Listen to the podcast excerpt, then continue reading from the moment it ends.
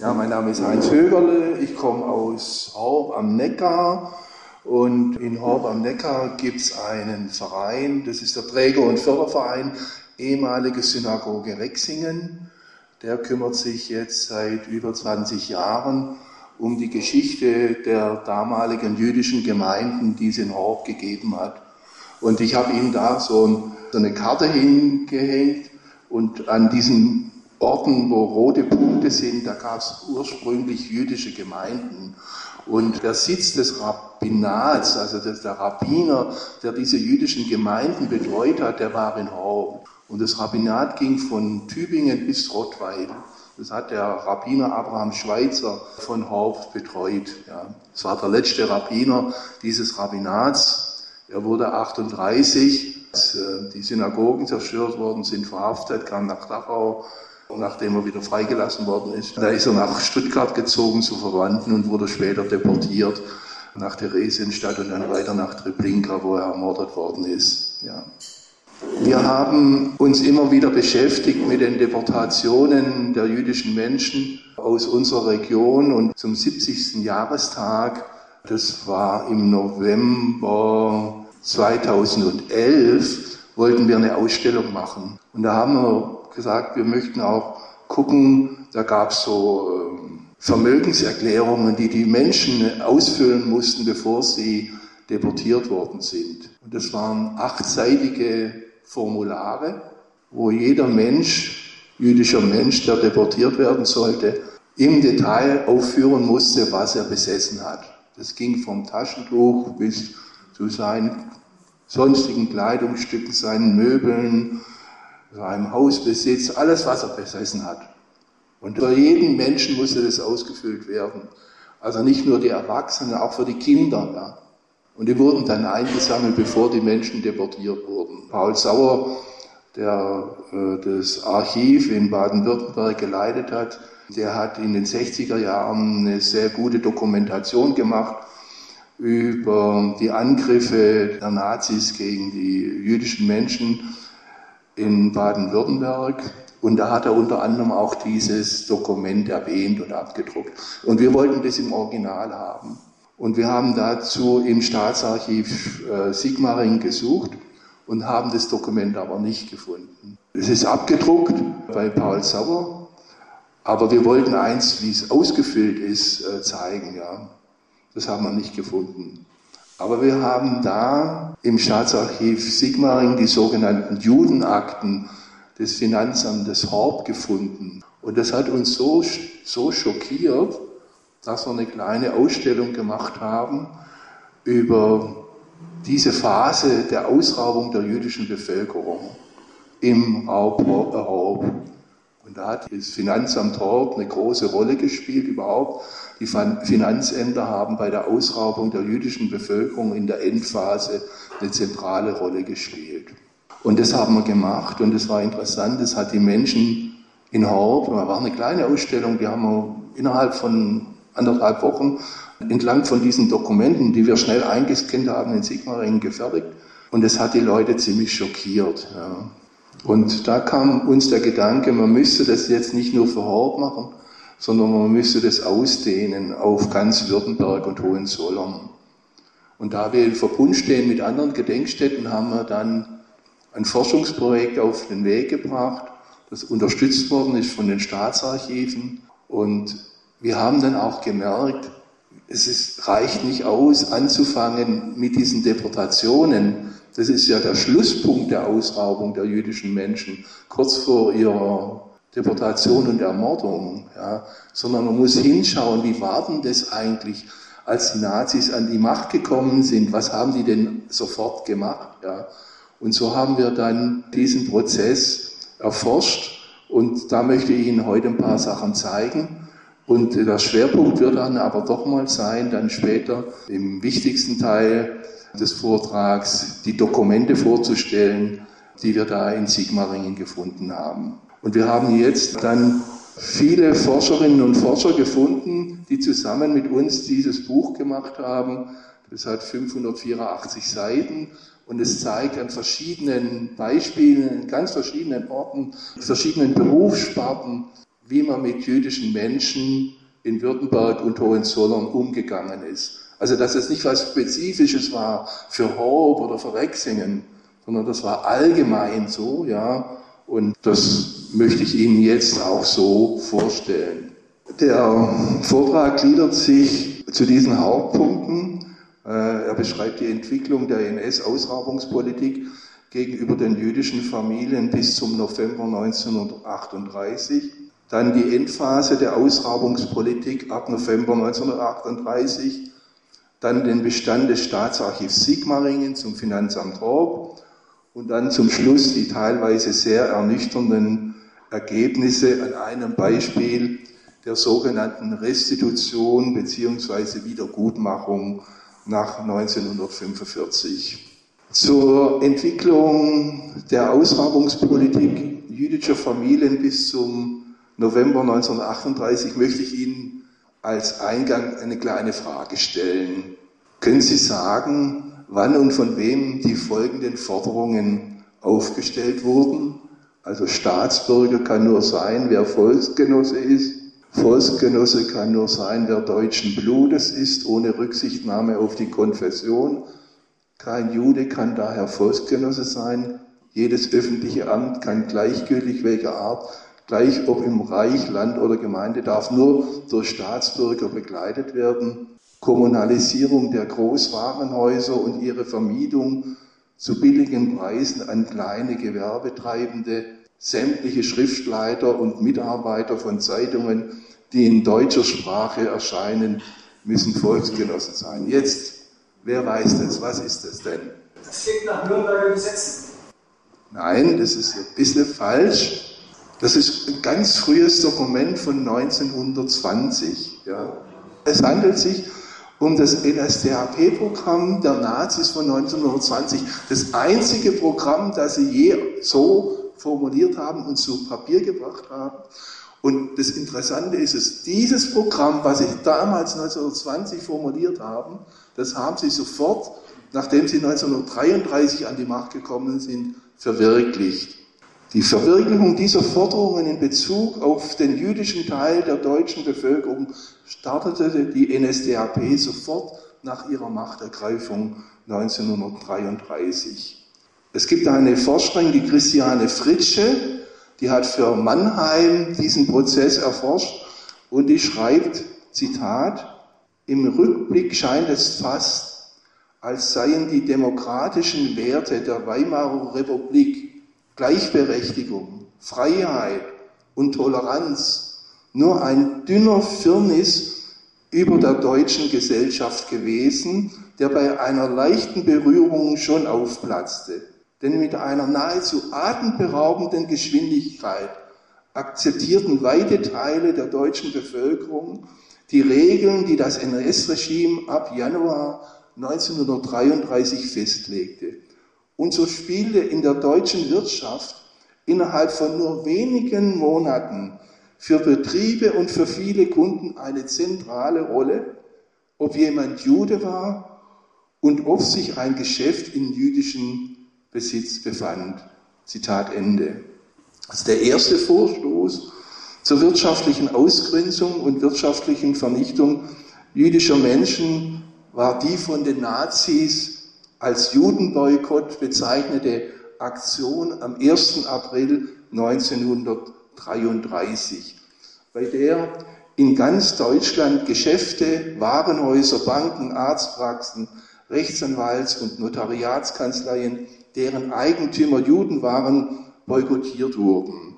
SA-Männer standen vor den Eingängen von Geschäften und versuchten Kundinnen und Kunden am Betreten der Geschäfte zu hindern. Das Bild, was Sie hier sehen, zeigt den Boykott der Firma Wohlwert in Esslingen am Neckar. An zwei Eingängen haben sich sechs SA-Männer postiert und versuchen Kundinnen und Kunden am Betreten des Geschäfts zu hindern. Am Fenster hat die SA ein Plakat aufgehängt. Dort heißt es, Juda hat Deutschland den Krieg erklärt. Ein Schuft und Volksverräter ist, wer dieses Geschäft betritt.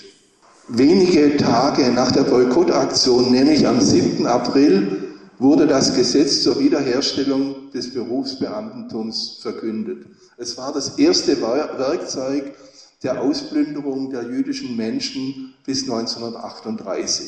Es war ein ganz wichtiges Gesetz zur wirtschaftlichen Vernichtung jüdischer Familien.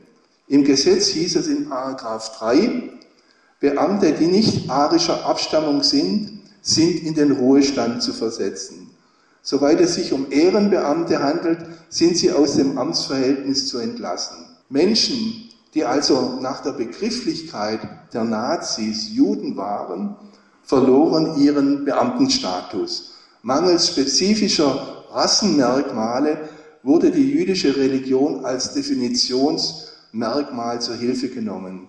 Die Durchführungsverordnung zum Gesetz formulierte, als nicht arisch gilt, wer von nicht-arischen, insbesondere jüdischen Eltern oder Großeltern abstammt. Es genügt, wenn ein Elternteil oder ein Großelternteil nicht arisch ist.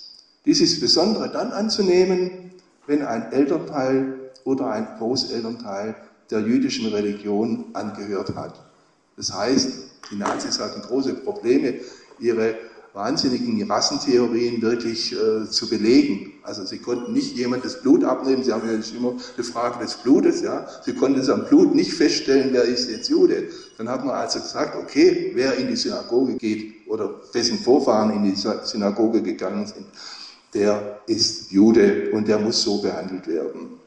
Von diesen Restriktionen, von diesem Rausschmissen wurden nur Menschen ausgenommen, die zu Beginn des Ersten Weltkrieges schon Beamte waren oder wer am Krieg an der Front für Deutschland oder seine Verbündete gekämpft hatte oder wer seinen Vater oder Söhne im Krieg verloren hatte.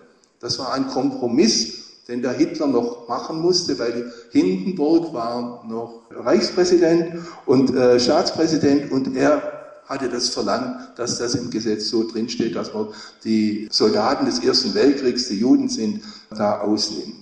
Ebenfalls schon am 7. April 1939 wurde das Gesetz über die Zulassung zur Rechtsanwaltschaft verkündet, mit dem Rechtsanwälten, die einen jüdischen Großelternteil hatte, die Zulassung zum 30. September 1933 entzogen werden konnte.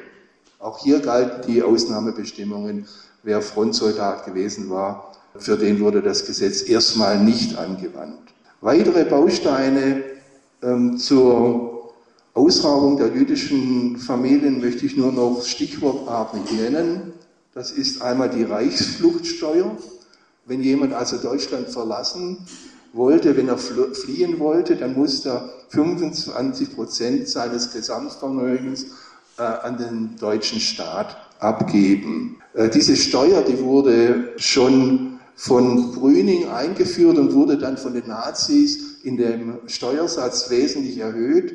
Und die Messungsgrundlage wurde von 200.000 Reichsmark Vermögen auf 50.000 Reichsmark ähm, heruntergesetzt, sodass viel mehr Menschen unter diese Bestimmung der Reichsfluchtsteuer fielen. Und mit Beginn der Flüchtlingsströme aus Deutschland stiegen die Einnahmen aus der Reichsfluchtsteuer sprunghaft an und erreichten 1938 einen Höhepunkt von 342 Millionen Reichsmark.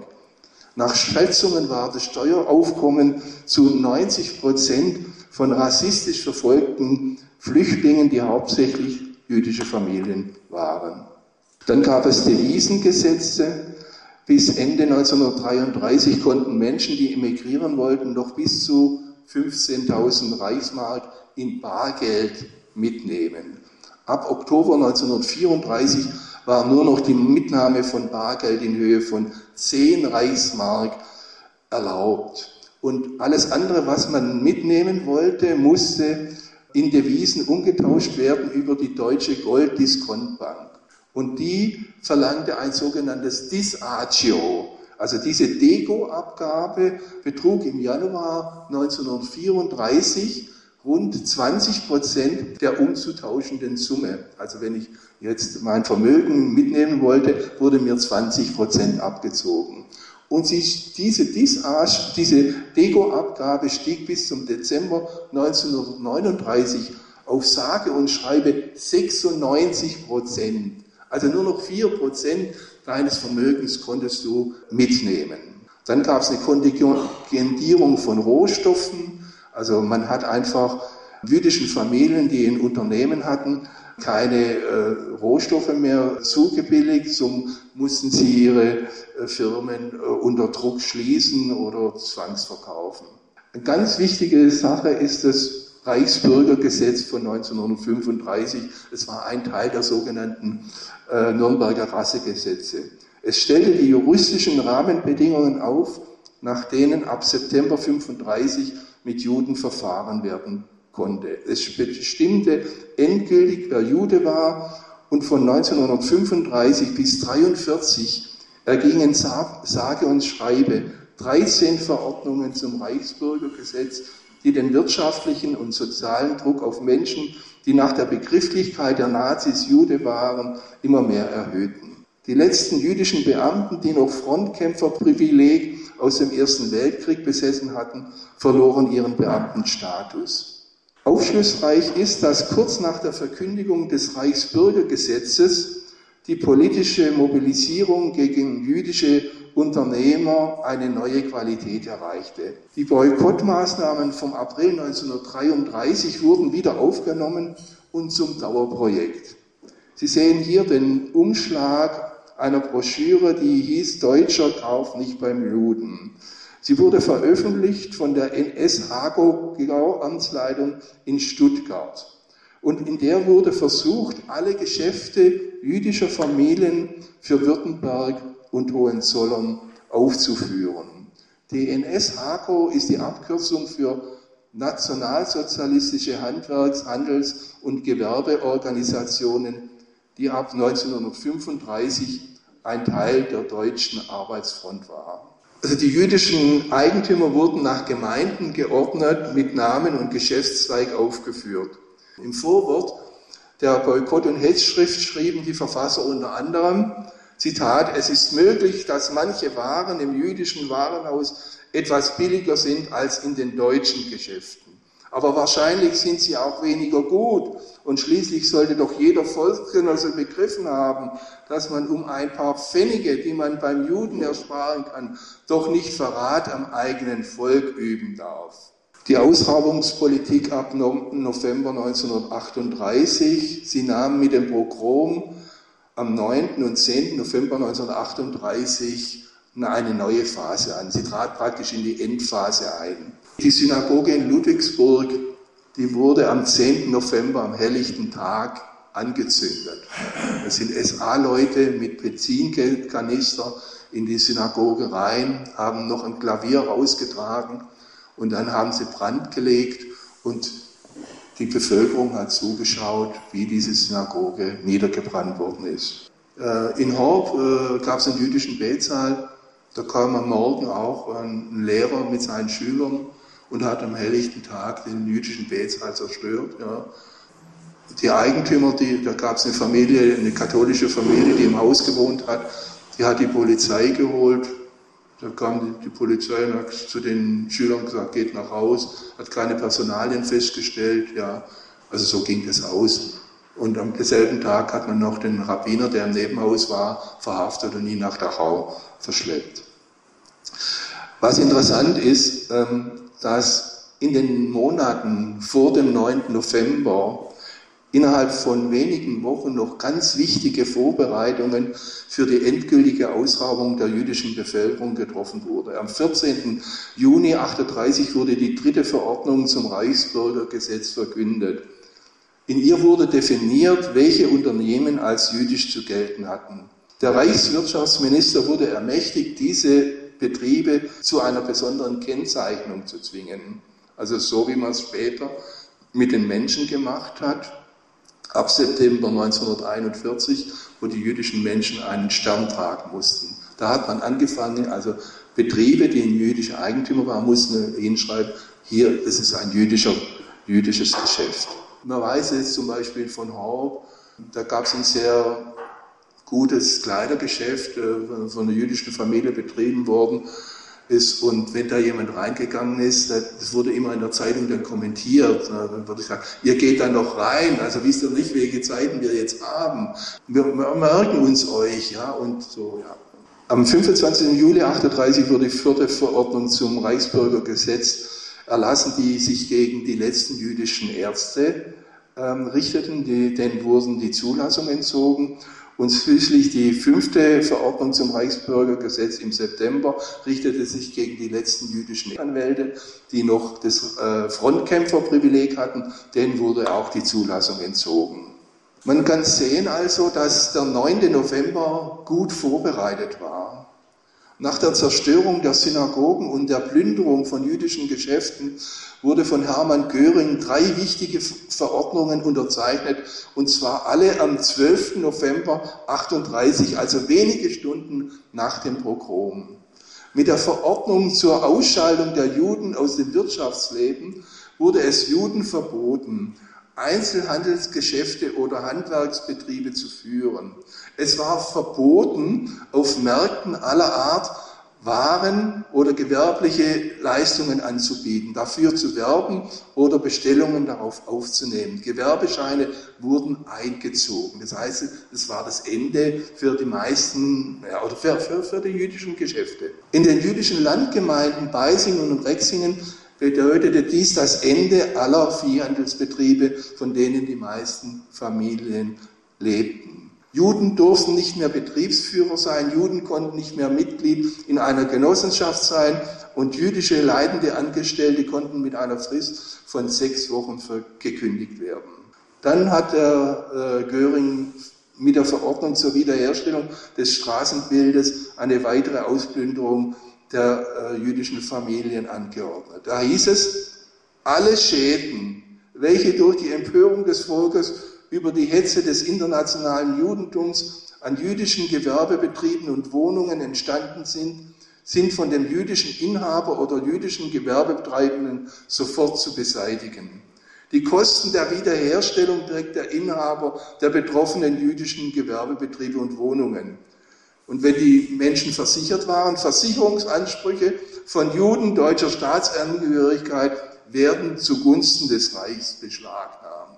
Und das wahrscheinlich Wichtigste war die, die dritte Verordnung, die hieß Verordnung über eine Sühneleistung der Juden deutscher Staatsangehörigkeit.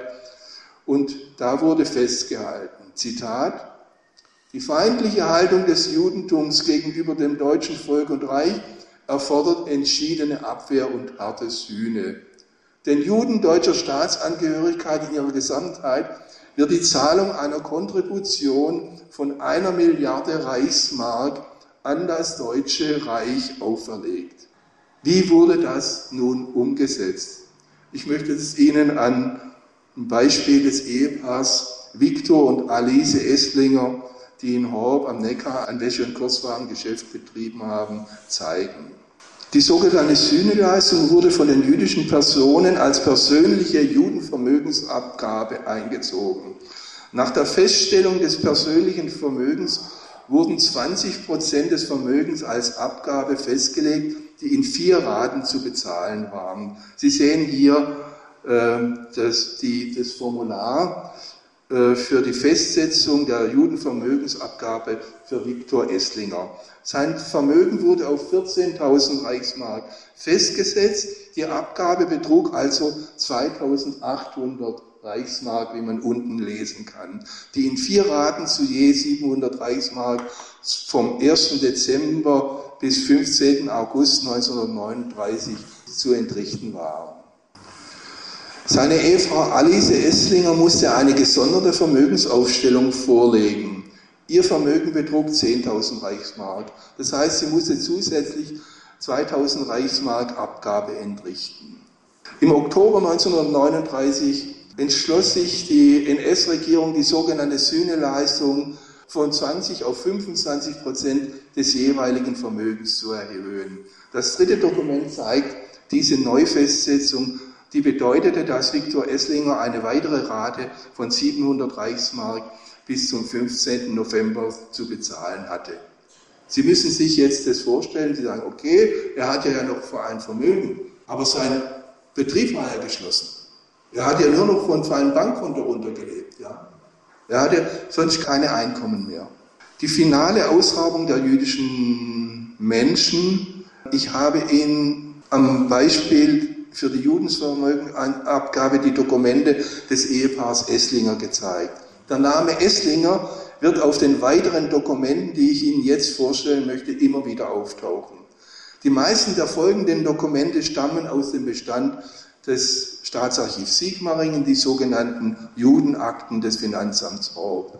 Dieser Bestand dokumentiert, dass die finale Ausraubung der jüdischen Menschen nicht heimlich vonstatten ging, sondern dass sie weite Kreise als Täter und Profiteure einschloss und dass die Finanzbehörden eine zentrale Rolle bei der Ausraubung spielten. Die finale Ausraubung der jüdischen Familien vor ihrer Deportation und Ermordung begann mit dem Schreiben der Gestapo Stuttgart vom 18. November 1941 an die Landräte in Württemberg, wo jüdische Gemeinden existierten.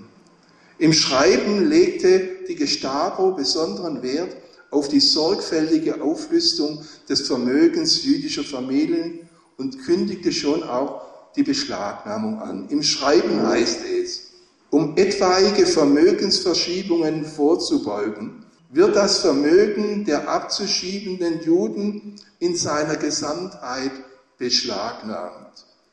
Aufgabe ist es also, die Juden rechtzeitig zu sammeln, im Benehmen mit den Finanzbehörden das Vermögen sicherzustellen, die Wohnungen zu versiegeln, eventuell Hausverwalter zu bestellen, die einzelnen Personen durchsuchen zu lassen, das Gepäck zu kontrollieren und mit einer entsprechenden Anzahl von Beamten die Juden am 27. bzw. 28.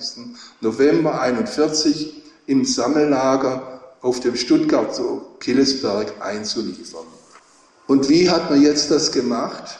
Um sich eine umfassende Kenntnis über die zu erwartenden Raubgüter zu verschaffen, musste Mitte November 1941 für jedes Familienmitglied, das ist das, was ich am Anfang erwähnt habe, auch für Kinder eine gesonderte achtseitige Vermögenserklärung abgegeben werden, in der wirklich alles von den Servietten über die Möbel bis zu den Immobilien anzugeben war. Die jüdische Kultusvereinigung Württemberg wurde gezwungen, den betroffenen Menschen mitzuteilen, dass sie zu einem Evakuierungstransport nach dem Osten eingeteilt worden sind und ihnen das Formular zur Vermögenserklärung auszuhändigen. Bevor die Menschen ab dem 28. November zum Sammellager auf dem Stuttgarter Killesberg gebracht wurden, mussten sie an ihren Heimatorten Leibesvisitationen über sich ergehen lassen. Dabei wurden ihnen alle persönlichen Wertgegenstände außer den Eheringen und alles Fahrgeld abgenommen. Die Wohnungseinrichtungen wurden von örtlichen Finanzbeamten aufgenommen und mit den Vermögenslisten verglichen. Danach wurden die Wohnungen versiegelt. In einem Brief an seinen Sohn, der beim Militär diente, schrieb der Horber Finanzbeamte Honor Beuter, die Juden im Bezirk die unter 60 Jahre alt sind, wurden letzten Freitag abgeschoben. Sie werden in Stuttgart gesammelt und sollen im Osten für den Straßenbau eingesetzt werden. Das Finanzamt ist von der Regierung beauftragt, das gesamte Judenvermögen zu beschlagnahmen.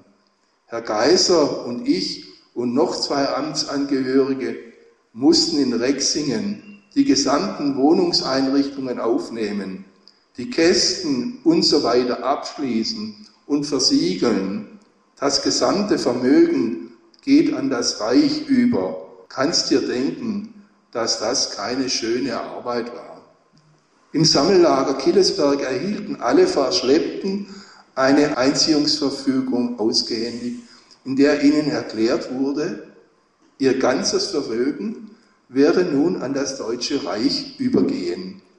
Als Rechtsgrundlage diente die elfte Verordnung zum Reichsbürgergesetz, die am 25. November 1941, also wenige Tage vor dem Beginn der großen Deportationen erlassen wurde. In dieser Verordnung hieß es, ein Jude verliert die deutsche Staatsangehörigkeit, wenn er seinen gewöhnlichen Aufenthalt ins Ausland verlegt. Das Vermögen des Juden, der die deutsche Staatsangehörigkeit aufgrund dieser Verordnung verliert, verfällt dem Reich. Durch die Vermögenserklärungen, die die Deportierten ausfüllen mussten, erhielten die NS-Stellen in Berlin und Stuttgart einen ganz genauen Überblick, was zu verteilen war. Die besten Stücke sicherten sich die oberen NS-Stellen, zum Beispiel der höhere SS- und Polizeiführer Südwest für den Bezirk Groß-Stuttgart. Am 10. August 1942 stellte das Finanzamt Horb zusammen, was er alles an den höheren SS- und Polizeiführer Südwest geliefert hatte. Der Titel des Dokuments Schätz- und Verkaufsliste aus dem Lager Synagoge Rexingen zeigt, dass die geschändete Synagoge in Rexingen als Lager für das Raubgut verwendet wurde.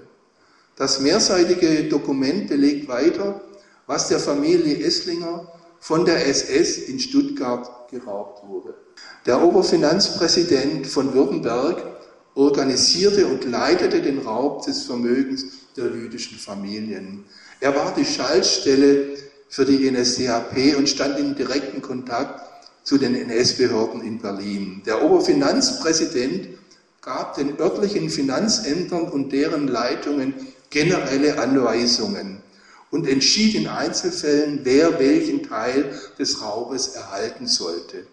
Die einzelnen Finanzämter machten die Arbeit vor Ort die Verwaltung und Verwertung der Grundstücke und Gebäude, die alle an das Deutsche Reich gefallen waren. Man konnte sie verpachten, vermieten oder verkaufen. Die Finanzämter organisierten die Sortierung des Hausrats, die Befriedigung der Interessen der örtlichen NS-Organisationen und schließlich die Versteigerung von Hausrat und Wertgegenständen an die Bevölkerung.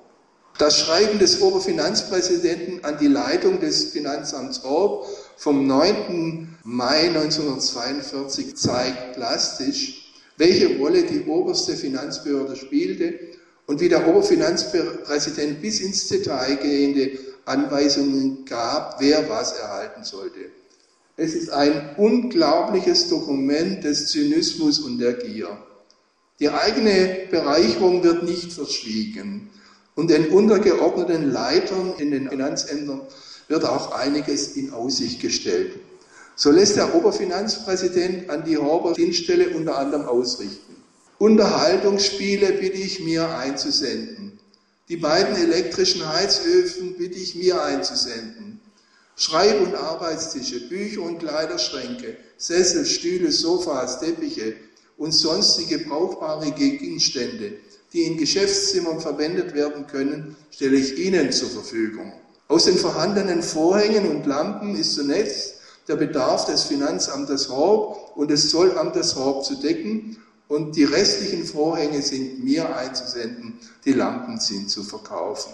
Und auf Punkt 15 wird schließlich vermerkt, dass beim nächsten Horber Kranz, das war ein Stammtisch, leidender Beamter, den Amtsvorstehern Bodenteppiche und für Bürozwecke geeignete Bilder anzubieten seien, soweit sie noch vorhanden wären.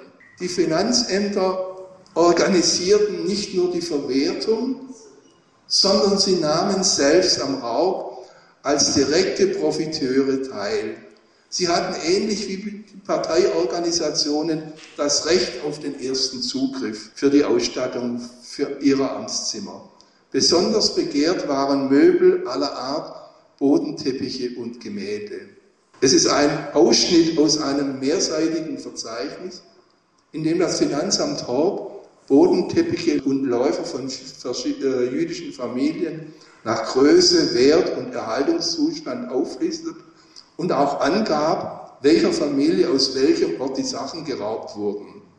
Mit rotem Farbstift wurde dann auf der Liste notiert, welches Finanzamt welchen Teppich oder Läufer erhalten hatte. Neben den maschinengeschriebenen Auflistungen fanden sich auch mehrere Seiten handschriftlicher Notizen, die die Empfänger, die Art und die Herkunft von Raubgut verzeichneten. Auch hier war auffällig, wie viele Finanzämter zu Nutznießern des Raubgutes wurden.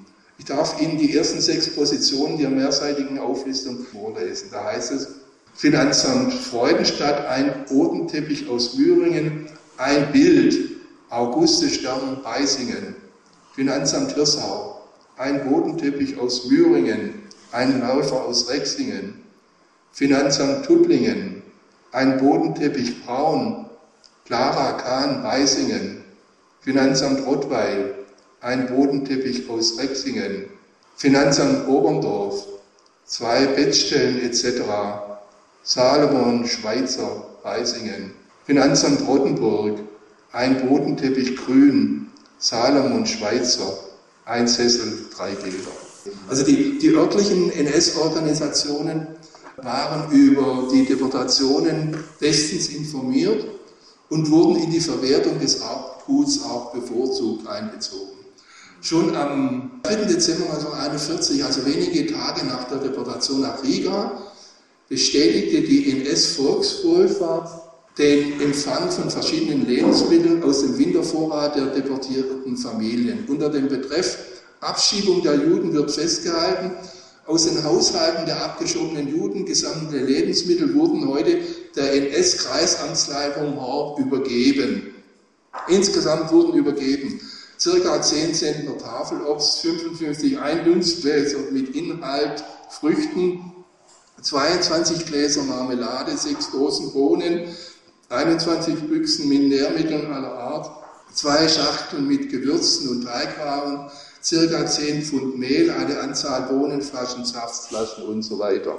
Am 5. Januar listete das Finanzamt Horb auf, was aus dem Vermögen Beisinger und Rexinger Familien an die NS-Volkswohlfahrt gegangen war. Und da ist jetzt wieder interessant, darunter waren auch Gegenstände aus dem Haushalt der Familie Esslinger. In Kenntnis der geraubten Bestände bestellte das, die NS-Frauenschaft beim Horber Finanzamt wie bei einem Versandhaus am 8. Januar. Die haben also geschrieben, das und das und das Besteck brauchen wir. Ja. Können Sie uns das liefern? Und erhält die angeforderten Gegenstände am 31. Januar freigegeben. Da die Gegenstände anscheinend direkt aus den versiegelten Wohnungen geholt werden, musste ein Abholtermin vereinbart werden. Im Schreiben des Finanzamts an die Leitung der NS-Frauenschaft heißt es, ich bitte um möglichst baldige Begleichung des Kaufpreises bei der Finanzkasse Horb. Ferner bitte ich, die Gegenstände in Bälde abholen zu lassen. Da die Haushaltungen abgeschlossen sind, bitte ich die Abholungszeit vorher mit dem Finanzamt zu vereinbaren. Ein Interessent für ganz besonderes Raubgut war der Kreisschulungsleiter der NSDAP Kreisleitung. Er benötigte Lehrstoff für seine Schulungen. Er erhält Bücher zur Geschichte der Juden in Süddeutschland, ein Lehrbuch zur hebräischen Sprache, die er sicher nicht konnte, ein Kinderbuch und anderes. Sein besonderes Interesse scheint Gebetbüchern gegolten zu haben. Aus dem Bestand der Synagoge in Rexingen erhält er allgemeine Gebetbücher und spezielle Gebetbücher zu den jüdischen Feiertagen. Man fragt sich, was hat er mit diesen Gebetbüchern in seiner Schulung gemacht? Erstaunlich ist, wie weit sich herumgesprochen hat, dass durch die Deportation von jüdischen Familien in Rexingen etwas zu holen ist. Die fast 60 Kilometer entfernte Gemeinde Onsmettingen hatte schon Möbel erhalten. Der Bürgermeister bittet noch um etwas Küchengerät für die Ausstattung angesiedelter Familien aus Slowenien, die eingebürgert werden sollen. Auch das Forstamt Neuenburg bei Pforzheim, immerhin fast 70 Kilometer von Rexingen entfernt, bestellt beim Finanzamt Horb Geschirr, Besteck und anderes für die Einrichtung eines Kriegsgefangenenlagers und das Finanzamt Horb liefert. Die größten Vermögenswerte, die an das Deutsche Reich fielen, waren die Grundstücke, Wohnungen und Häuser der deportierten Familien. Viele Häuser wurden vom Finanzamt verkauft. Hier ist eine Karte zu sehen, die vom Finanzamt Hort im März 1942 für Rexingen angelegt wurde, um den Überblick über die verkauften bzw. noch zu verkaufenden Häuser zu, zu behalten. Bei den durchgestrichenen Häusern auf der Karte war ein Kaufvertrag abgeschlossen und der neue Eigentümer schon im Grundbuch eingetragen. Der Nazistaat übernahm für sich auch die Forderungen, die jüdische Privatpersonen oder Unternehmer gegenüber Käufern von Häusern oder Waren hatten. Auch die Forderungen jüdischer Viehhändler, gegen die man zuvor jahrelang gehetzt hatte, waren willkommen. Schließlich versuchte man an die Gelder zu kommen, die deportierte Juden zuvor für ihre geplante Auswanderung ins britische Mandatsgebiet Palästina an die Deutsche Dreihand AG in Berlin gezahlt hatte. Sie sehen hier die Titelseite einer achtseitigen Liste mit dem Text Überwachung der dem Deutschen Reich verfallenen Geldforderungen, die a. durch die Entrichtung von Teilbeträgen getilgt werden oder deren Flüssigmachung erst später möglich ist. Auf der Innenseite werden in der ersten großen Spalte die Schuldner genannt. In dieser Spalte taucht mehrmals die Deutsche Warentreuhand AG in Berlin auf, mit der die Nazis an der Flucht der Juden nach Palästina Geschäfte machten. Die Briten verlangten, dass Flüchtlinge 1000 palästinensische Pfund vorweisen konnten, wenn sie nach Palästina einreisen wollten. Das war ungefähr der Wert eines Hauses. Dieser Wert wurde dann in Form von deutschen Waren nach Palästina transferiert. Im Frühjahr 1938, also vor den Deportationen, war es einer Gruppe Rexinger Juden gelungen, nach Palästina zu fliehen. Und sie hatten dort am 13. April 1938 im Norden des heutigen Israel die Siedlung Shavizion gegründet, auf gekauftem Gebiet. Ja vom jüdischen Nationalfonds erworbenen Land. Berthold Schweitzer aus Preisingen hatte 31.500 Reichsmark an die Warentreuhand AG überwiesen. Simon Fröhlich aus Rexingen 7.200 Reichsmark und Isidor Lemberger auch aus Rexingen 9.800 Reichsmark. Alle drei Männer wollten sich mit ihren Familien der Siedlung Schavizion anschließen. Die drei Männer wurden mit ihren Familien nach Riga deportiert und ihre Einzahlungen an die Deutsche Warentreuhand AG vom Deutschen Reich eingezogen. Nachdem das Raubgut gesichtet und geordnet war und die NS-Organisationen und die Finanzämter ihre Wunschobjekte an sich genommen hatten, durfte auch die breite Bevölkerung an der Deportation der Juden profitieren. In fünf Anzeigen in der Schwarzwälder Rundschau-Ausgabe Horb vom Januar 1942 wurde die Versteigerung von Haushaltsgegenständen aller Art angekündigt. Jedermann war klar, wer die Eigentümer der Haushaltsgegenstände waren, auch wenn die Worte Juden oder Judenvermögen in den Anzeigen nicht auftauchten. Man hatte nämlich mitbekommen, welche Angst die jüdischen Nachbarn erfasste, als sie von den Deportationen hörte, hörten. Man hatte gesehen oder davon gehört, wie die Finanzbeamten die Häuser versiegelten. Und man hatte miterlebt, wie der Hausrat zum Beispiel in Rexingen in die geschändete Synagoge gebracht wurde, um ihn dort zu lagern. Die Reizworte der Anzeige waren in Beisingen beim Haus Kahn, in Rexingen beim Haus Heimann, Finanzamt Horb am Neckar. Man wusste, jetzt geht es um das Vermögen der deportierten Menschen. In Beisingen benötigte man sage und schreibe sechs Tage, in Rexingen neun Tage, um den Hausrat der jüdischen Familien zu versteigern. Bei den späteren Deportationen wurden Versteigerungstermine nicht mehr in der Presse, sondern nur noch durch Ausrufen am Ort bekannt gegeben oder man verzichtete ganz auf die Versteigerungen in den ländlichen Heimatorten der Deportierten, weil die Schamgrenze eines Teils der christlichen Bevölkerung anscheinend überschritten wurde. Ich komme zum Ende meines Vortrags mit dem Beispiel Restitution nach 1945.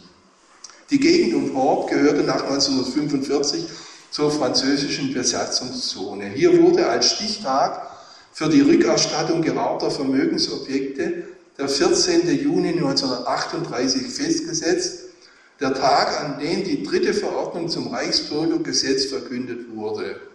Die französische Militärregierung war der Meinung, dass ab diesem Stichtag ohne Ausnahme davon auszugehen war, dass jede Vermögensübertragung nur noch unter Druck geschehen war. Und bei den vorher beschriebenen Ausgrabungen in Beisingen, Horb und Rexingen handelte es sich ausschließlich um Vorgänge, die nach dem besagten Stichtag stattgefunden hatten.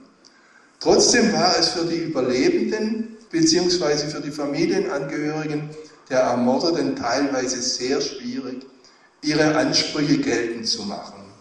Am einfachsten war der Raub von Immobilien zu belegen, denn darüber gaben die Grundbücher Auskunft.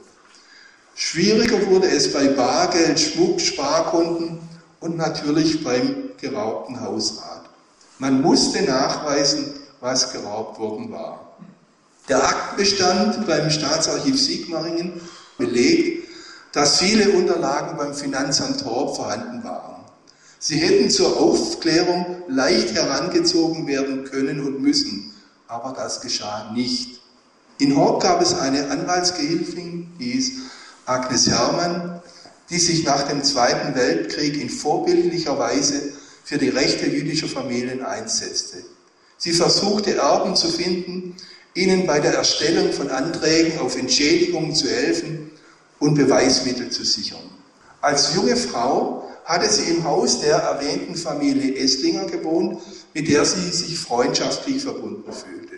Viktor und Alice Esslinger mussten mit ihrem fünfjährigen Sohn Helmut am 10. Juli 1941 zwangsweise nach Rexingen umziehen, weil die Kreisstadt Horb, wie die Nazis sagten, judenrein gemacht werden sollte. Sie wurden in Riga ermordet. 1953 hatte Agnes Hermann die Erben der Ermordeten ermittelt und dem Landesamt für Wiedergutmachung mitgeteilt. 1955 stellte sie im Auftrag von Fritz Esslinger, der in der Schweiz lebte, einen Antrag auf Entschädigung. Dieser wurde bis 1964 nicht vom Amt bearbeitet. Am 21. Dezember 1964 schrieb in unverschämter Weise das Landesamt für Wiedergutmachung an Fritz Esslinger und machte ihn für die Verzögerung verantwortlich. Seit Antragstellung haben weder Sie noch die Bevollmächtigten noch einer der Miterben sich gemeldet und das Verfahren weiter betrieben. Wir fragen daher zunächst an, ob der Antrag aufrechterhalten oder zurückgenommen wird und ob die von Ihnen an Fräulein Agnes Hermann erteilte Vollmacht vom 14.09.54 noch Gültigkeit hat. Nachdem keinerlei Beweismittel von Amts wegen zur Verfügung gestellt wurden, belegte Agnes Hermann, die ja im Haus der Familie Esslinger gewohnt hatte, im März 1965 mit einem Gedächtnisprotokoll den wichtigsten Hausrat der Familie.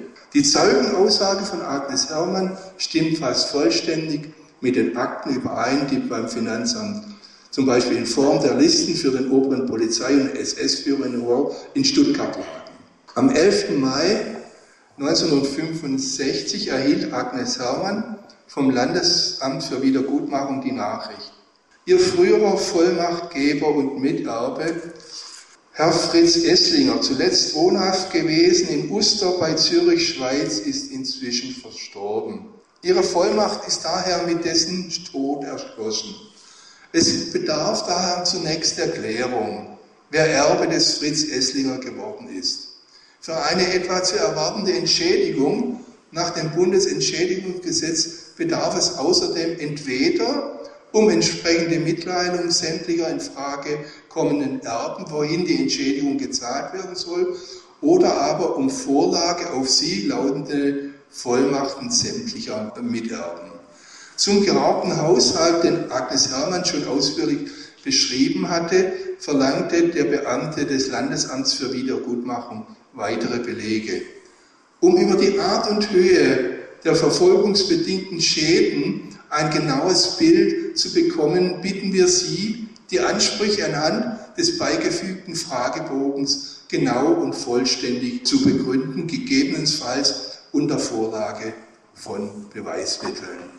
Darauf gab Agnes Hermann den Kampf um Entschädigung für die Esslinger Erben auf.